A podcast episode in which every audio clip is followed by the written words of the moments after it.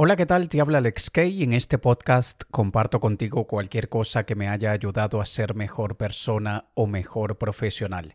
Y esta semana quiero hablarte de cuatro principios que todos debemos conocer para evitar bloqueos subconscientes.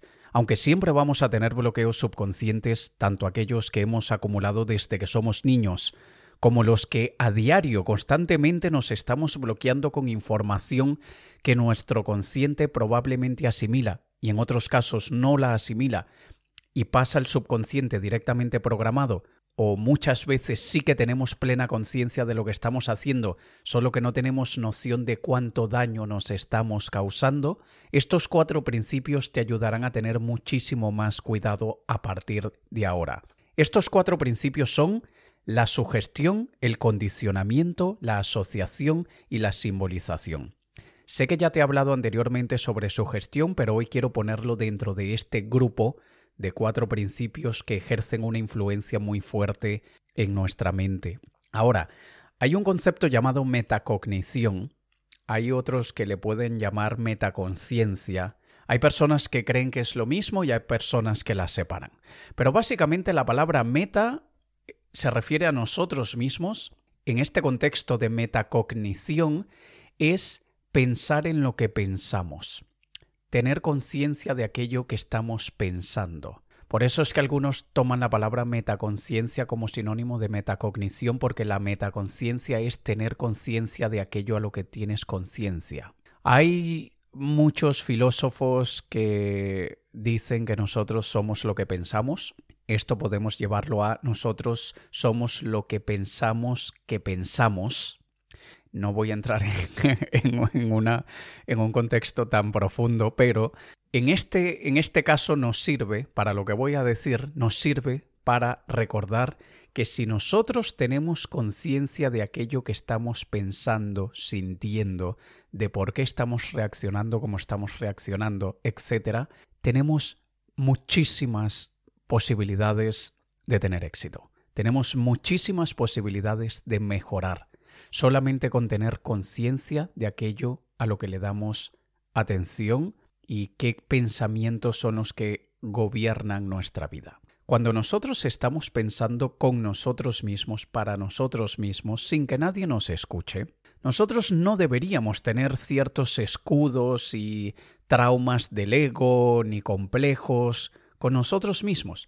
Sin embargo, en ocasiones sí que los tenemos por lo que ya he mencionado en otros episodios, y hoy lo vamos a volver a ver, de la importancia que, es para, que tiene para nosotros nuestra autoidentidad, cómo nos vemos a nosotros mismos. Y nosotros, por alguna razón muy, muy misteriosa de la vida, nosotros queremos aparentar cosas ante los demás, pero también queremos aparentar cosas ante nosotros mismos. Cuando alguien nos pregunta, ¿estás bien? y nosotros no estamos bien y decimos, estoy perfectamente bien, estoy aparentando estar bien, pero no lo estoy.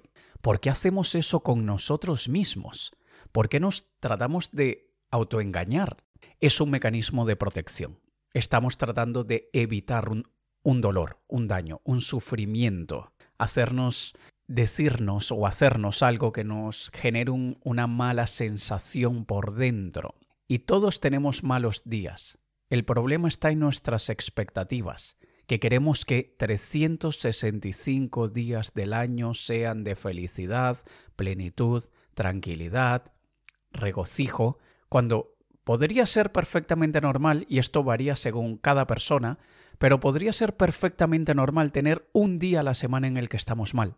Hay uno de los siete días de la semana en que nos sentimos fatal. Nos sentimos deprimidos, nos sentimos tristes, Sentimos que no valemos, sentimos que nuestra confianza está por el suelo, cansados, apáticos, desmotivados. Sería perfectamente normal sentirnos así una vez por semana.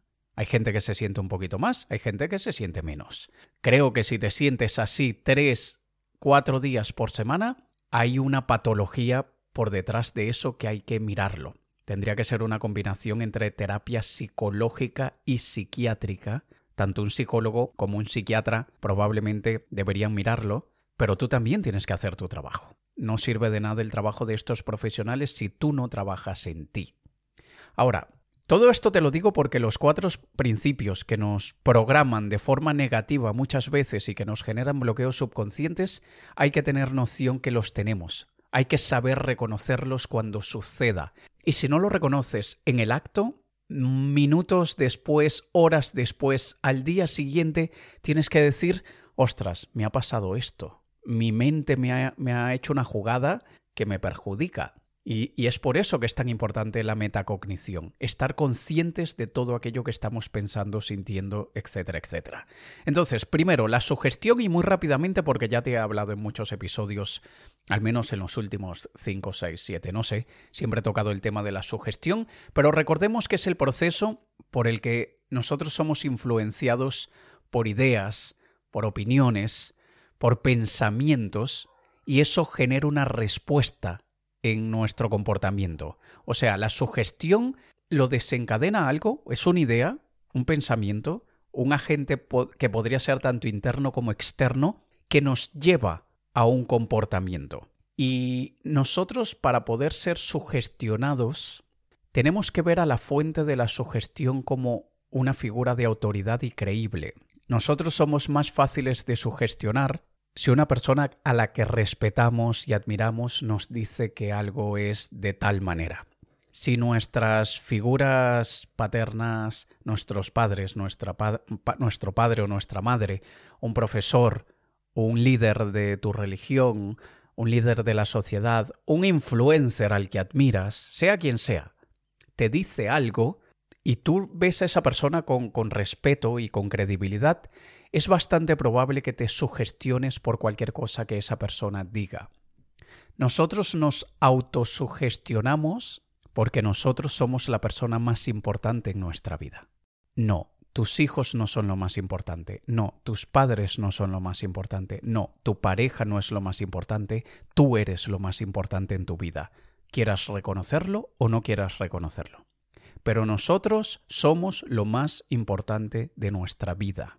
Y cuando nosotros nos decimos algo a nosotros mismos, siendo nosotros el rey del universo o la reina del universo, así nos vemos nosotros a nosotros mismos, obviamente nos vamos a creer todo lo que nos digamos. ¿Te ha pasado probablemente que tienes 10 amigos que te dicen, por ejemplo, qué bonito cantas? Y tú, no, yo canto fatal. Y tú te crees más a ti que a 10 testimonios externos que te dicen cantas muy bien, porque tú eres el rey del universo, tú eres la reina del universo y tú te crees a ti más que a 10 personas externas. Entonces, la sugestión para que se pueda dar debemos creérnosla, debemos creernos aquello, aquella idea o aquel pensamiento. Debe venir de una fuente creíble o de autoridad, pero también debemos entender que la emoción que nos causa esa idea es fundamental para la sugestión. Yo soy bastante sugestionable, soy de los que tiene que tener mucho cuidado con lo que dejo que mi mente crea y mi subconsciente acepte, porque soy peligroso. no debería afianzar esto que acabo de decir, porque te he dicho que tengo muchísimo cuidado con las palabras que, me digo a mí mismo, porque sé que son declaraciones de realidades, de, de la verdad, pero he utilizado esa frase para yo mismo tener mucho más cuidado de lo normal. Yo me suelo sugestionar con cosas principalmente de la salud. Yo hubo una época en la que fui muy hipocondríaco, me curé probablemente en el año 2006, 7 más o menos, y me curé viendo una película de Woody Allen en la que hay una escena llamada El hipocondríaco. Y cuando yo vi que el personaje de Woody Allen, hipocondríaco, era tal cual lo que yo hacía, lo que yo pensaba, lo que yo sentía, yo me sentí tan patético, me sentí tanta vergüenza yo conmigo mismo, que eso me curó completamente la hipocondría. Pero aún así soy sensible a ciertas cosas. Y cuando veo alguna información por allí en Internet, no puedo dejar que la emoción refuerce o respalde lo que estoy viendo. Y tú sabes cuál es la emoción más fuerte que nosotros sentimos. Es el miedo. Cuando nosotros sentimos miedo, es de las emociones más extremas que podamos sentir. Y si alguien te dice que tomar agua fría hace que se te caigan los dientes. y tú sientes un temor muy fuerte por dentro de que se te caigan los dientes, y ese temor lo refuerzas con la imagen de mirarte tú al espejo y no tener dientes, y eso que se te va generando por dentro, y luego salir a la calle y no querer decir nada, taparte la boca constantemente para que no te vean que no tienes dientes, y luego que tus amigos se rían de ti porque no tienes dientes. Has ido creando un monstruo en la cabeza, basado a partir del miedo a que se te caigan los dientes por tomar agua fría, que eso hará que nunca quieras tomar agua fría. Porque la sugestión ha sido reforzada con el miedo, y eso es muy peligroso. Así que tenemos que tener muchísimo cuidado con cualquier cosa que creamos y le metamos, le inyectemos una emoción. Obviamente sabiendo que esto nos hace mal, podemos utilizarlo para que nos haga bien. Nosotros podemos, queremos, de, querríamos todos sugestionarnos con cosas buenas. Me encantaría sugestionarme pensando que siempre que yo tomo agua fría, mis capacidades cognitivas se triplican, me vuelvo como Spider-Man, veo las cosas en cámara lenta y soy capaz de procesar 70.000 ideas por segundo. Si nos sugestionamos a eso, puede que nuestro desempeño mejore bastante. Y hay por ahí unas drogas nootrópicas que aumentan las capacidades cognitivas que son perfectamente legales, que no son drogas ilegales ni nada de eso, sino que a veces se utilizan en contextos distintos para el que inicialmente fueron creados. Y hay una de ellas, ya ni me acuerdo si lo he mencionado en el podcast, pero hoy no estoy inspirado para decir el nombre, así que no lo voy a decir. Eh, hay una de ellas que yo he tomado mm, en aquellas ocasiones que estoy, que necesito un empujón cognitivo que sé que voy a hacer una tarea que me distrae muchísimo, que no la quiero hacer, que, que no, que, no me va, que, no, que, que sé que va a ser difícil. Y yo me tomo aquel nootrópico y yo entro en el modo enfoque total. Nada me puede sacar de ese estado. Y aunque sí que ejerce una, una influencia el químico en los neurotransmisores, yo sé que hay 50 o 60% que es autosugestión. Yo estoy seguro que la mitad de la, fuerza que pueda tener el medicamento, sé que es sugestión. Pero sabiendo que es sugestión, agradezco y digo, qué bueno, porque sin esta sugestión quizá me haría la mitad del efecto. Así que hay que entender que la sugestión, aunque muchas veces nos perjudique, podemos utilizarlo para bien y muy pronto voy a realizar una clase donde te voy a hablar de cinco técnicas, una de ellas la autosugestión, y estoy seguro que cuando implementes estas técnicas mejorarás muchísimo Obviamente si te aplicas, si te empeñas, 15 minutos al día, eso es lo que hace falta. 15 minutos al día implementando estas cinco técnicas que voy a enseñar en la clase que daré muy pronto y verás que tu vida en aproximadamente dos meses empiezas a notar cambios muy positivos en tu vida. Así que si quieres estar presente en esa clase y aún no te he enviado la información, porque varias personas me han escrito diciéndome que quieren estar allí y ya les envié la información, si aún no te la he enviado a ti, si aún no me has contactado, contáctame por Instagram o por Facebook o por mi email, donde tú quieras, y te envío el enlace. ¿Vale? Ahora, ese es uno de los cuatro principios. Sugestión. Pasemos al segundo, que es el condicionamiento. El condicionamiento se hizo popular y famoso y todos sabemos del condicionamiento por el señor Pavlov. Y en la escuela nos enseñaron sobre el perro de Pavlov y el perro y la campana de Pavlov. Y esto es un ejemplo de condicionamiento clásico. Es la relación entre lo que vemos, lo que escuchamos, lo experimentamos y cómo reaccionamos a eso. El condicionamiento clásico es el de Pavlov.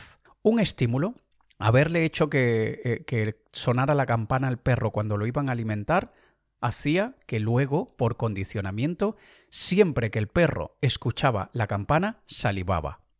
Eso es condicionamiento clásico.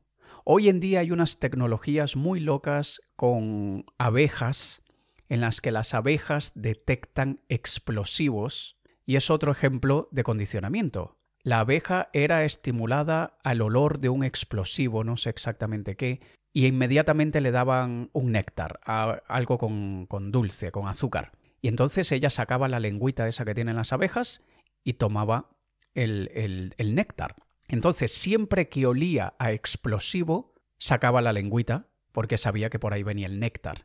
Y entonces son eh, detectores de explosivos que están utilizando algunos agentes de seguridad, en el que ven a la abejita por una máquina y si ven que la abejita sacó la lengua, en ese equipaje hay explosivos. Eso es un ejemplo de condicionamiento. Ahora, en nosotros, ¿cómo nos, cómo nos condicionamos? Pues es exactamente el mismo principio. Conectamos dos cosas en nuestra mente. Siempre, y te voy a, te voy a dar muy buen ejemplo. Yo me condicioné de forma negativa siempre que yo iba a grabar vídeos, siempre que yo iba a, hacer algo para, bien sea una clase online, para un vídeo en YouTube, para lo que sea.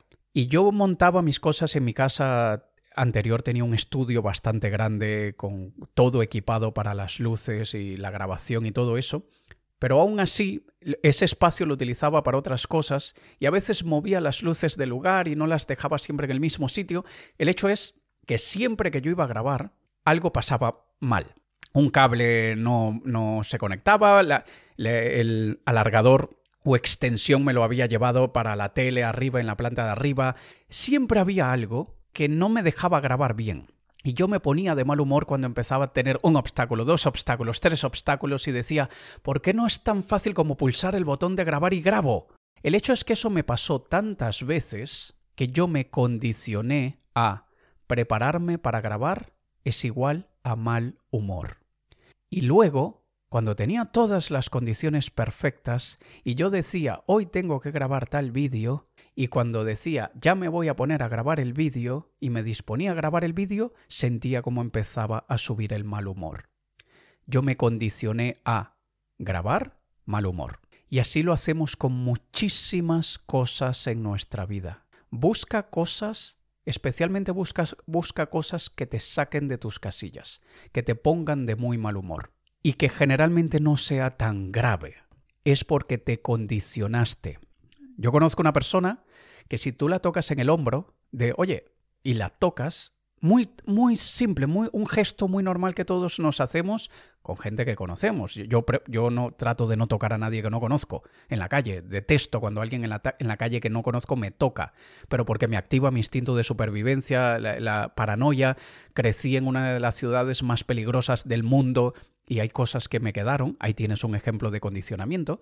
Pero esta persona con sus amigos, si un amigo le toca el hombro, tú tienes que ver cómo sale Hulk el monstruo verde, porque alguien le tocó el hombro. Y es una persona conocida que aprecia, que le tiene cariño, o sea, no es un extraño ni, nadie que le tiene miedo.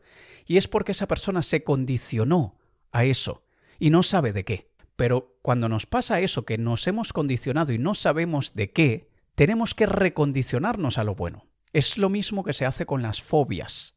¿Y qué hacen en, en las terapias de fobia con los perros es la terapia de exposición. Es, le ponen un perrito delante, solamente que lo mires, acércate a él, siéntate en el suelo, no, si él se acerca a ti no tienes que tocarlo, no tienes que hacer nada.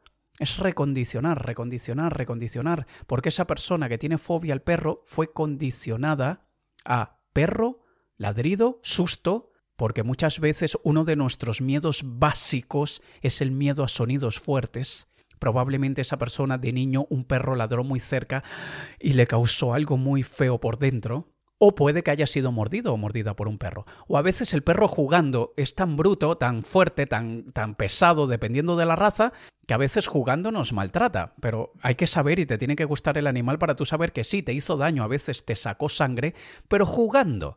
Y no te lo tomas a mal. Y luego sigues acariciando al perro y luego sigues jugando y tienes la mano vendada con una herida que te acaba de hacer el animal. Pero sabes que no lo hizo con, mala intención, sabes que fue un accidente de, de, de su juego. Pero todo esto es metacognición. Tenemos que tener conciencia de esto. Y te estoy poniendo el ejemplo para que lo traslades, lo transportes a otras áreas en las que estás condicionado o condicionada de forma negativa. Y esto lo puedes ver muchas veces cuando haces cosas que no quieres hacer y sabes que no quieres hacerlas, pero las sigues haciendo. Y lo típico son las adicciones de cualquier género. Yo tengo una adicción y, lo, asumo. Yo tengo la adicción de, la sobreestimulación de las pantallas. Yo necesito, lamentablemente, aún no he empezado un tratamiento eh, proactivo de querer superar esa adicción, pero yo necesito la sobreestimulación de las pantallas porque ya me he condicionado a eso. Y mi psicóloga me dice que las pantallas para mí son como el chupete del niño, como no sé cómo le llaman en tu país. en inglés se le dice pacifier, en portugués se le llama la xuxa. Aquello que le ponen al niño en la boca para que se quede tranquilo. Me dijo, las pantallas para ti han sido un chupete. Tú siempre que te has sentido nervioso, ansioso, aburrido, coges la pantalla, sea el móvil, sea el ordenador, sea el iPad, lo que sea, y tú te condicionaste a mínimo estado de ansiedad, mínimo estado de aburrimiento es igual a agarrar una pantalla. Y así es con el que fuma, así es como el que come demasiado. Hemos creado ese condicionamiento con patrones y hemos creado patrones no deseados y lo que tenemos que hacer es reconocerlos y tratar de reconocerlos en el momento. ¿De qué forma tú te has condicionado a fracasar? A que cuando quieres algo te rindes. A que cuando te encuentras con un obstáculo dices esto me supera, esto es demasiado para mí. ¿Cuántos han sido condicionados a que cuando algo no les sale bien se ponen como la víctima de la vida, porque se acostumbraron a que de niños, cuando algo no les salía bien, venía papá o mamá o quien sea, ven aquí, espera, yo te ayudo, dámelo, y le hacían el trabajo. Y están condicionados a eso. Por eso tantos adultos, perfectamente hechos y derechos, de más de 40 años, de más de 30, de lo que sea, siguen siendo las víctimas cuando algo les cuesta. Esto es muy difícil para mí. Porque desde niños no se han quitado ese condicionamiento. Y hay que recondicionarse a esto me cuesta, yo soy un adulto perfectamente capaz, no soy un imbécil, no soy un subnormal, y aunque pase en esto tres semanas haciendo lo que a otros les toma tres días, pues tres semanas será. Pero yo no necesito que nadie venga a rescatarme. Y aquí lo haré hasta que lo consiga. Eso sería recondicionarte a obstáculo es igual a determinación. Contratiempo es igual a empeño. Eso es una forma de recondicionamiento. Y a lo largo de nuestra vida hemos recibido refuerzos positivos, cuando hacemos algo bien recibimos una recompensa, refuerzos negativos, cuando hacemos algo mal nos castigan, pero también un refuerzo negativo es ese que te digo de necesito ayuda y viene alguien y te ayuda. Ah, la gente me ayuda. No necesito esforzarme, porque cuando algo sea difícil, lo que tengo que hacer es llorar y vendrá la ayuda. Eso es un refuerzo negativo y tenemos que estar muy, atentos para que eso no nos perjudique en todo aquello que queremos conseguir. Luego tenemos la asociación, que se puede parecer mucho al condicionamiento, pero la asociación se centra más en los, los elementos que, se mueven en nuestra mente, em, todo aquello que asociamos a nivel mental, mientras que el condicionamiento tiene es aquel estímulo que genera una respuesta.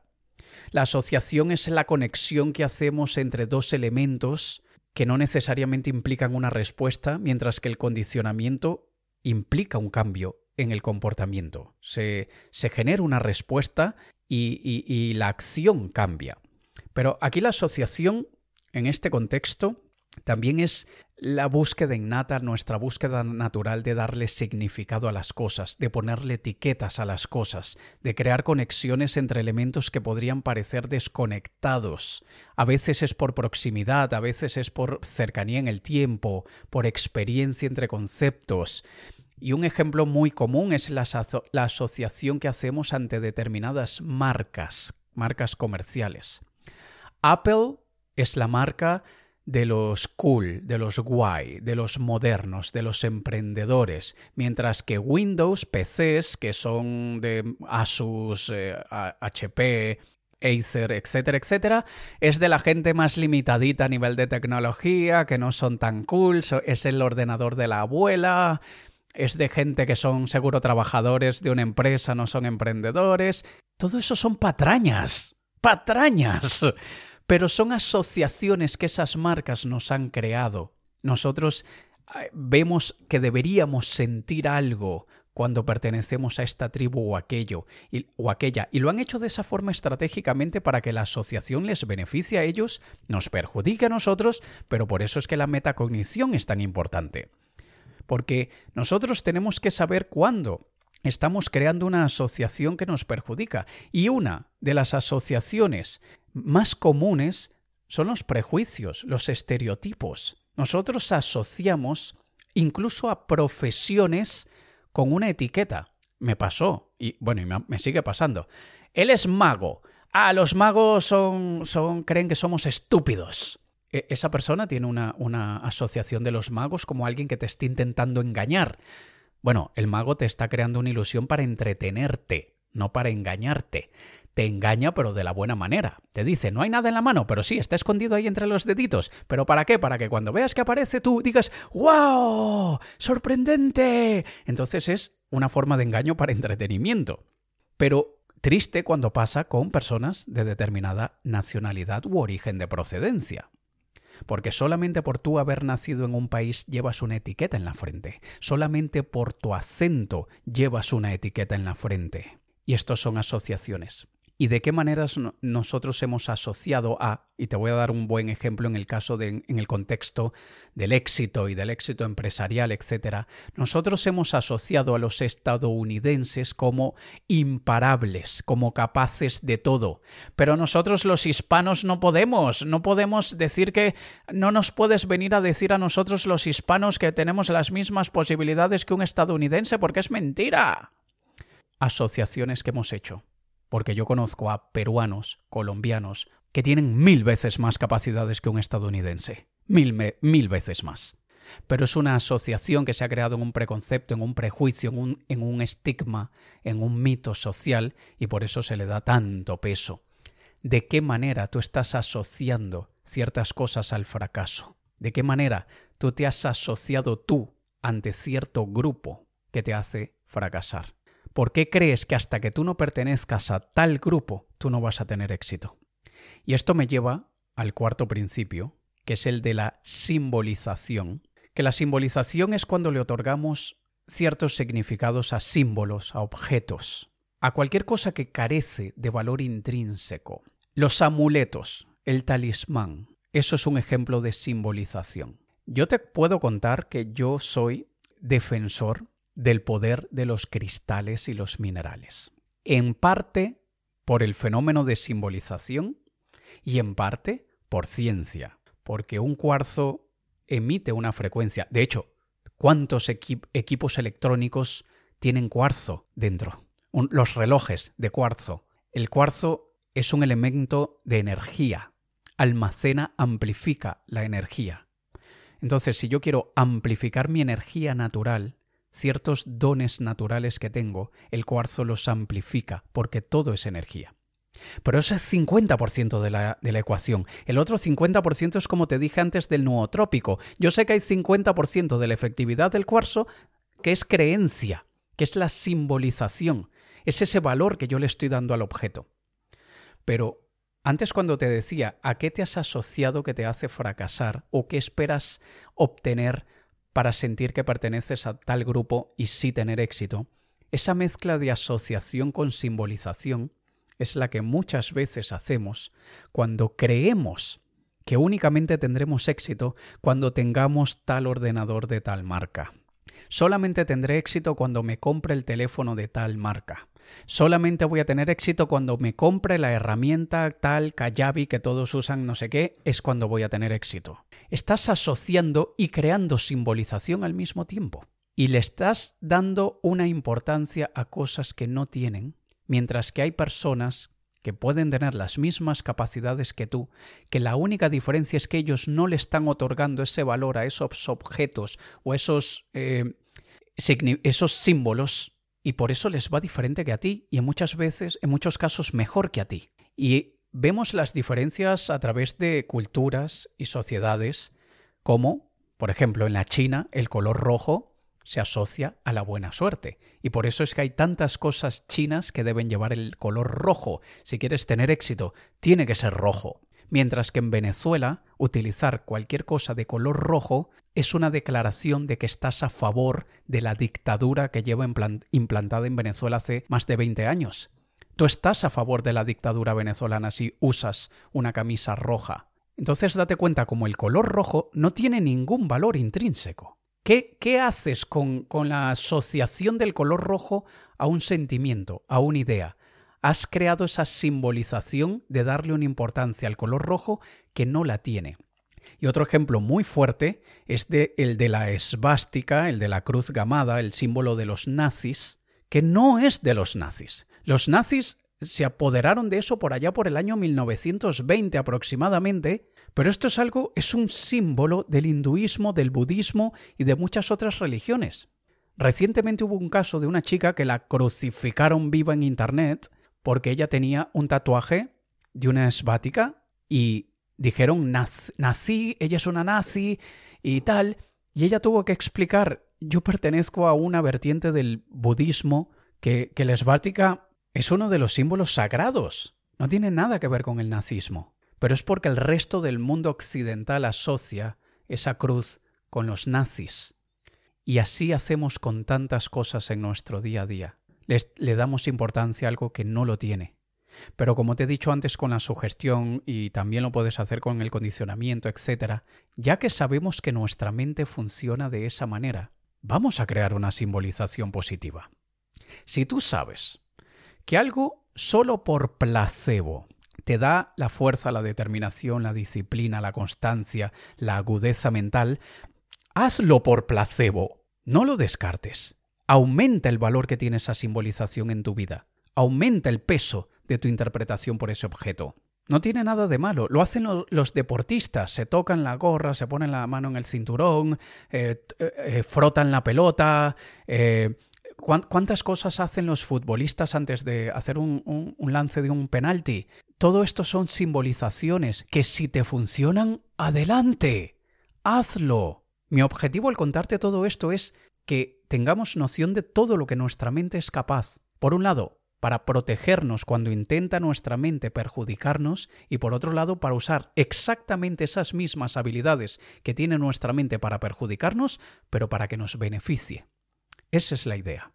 Y aquí tienes estos cuatro principios. Esto es algo que te Hoy me he pasado del tiempo, pero es porque es tan profundo, tan complejo, y aún así creo que te podría hablar dos horas solamente de estos cuatro principios, pero no me gusta extenderme demasiado en este podcast.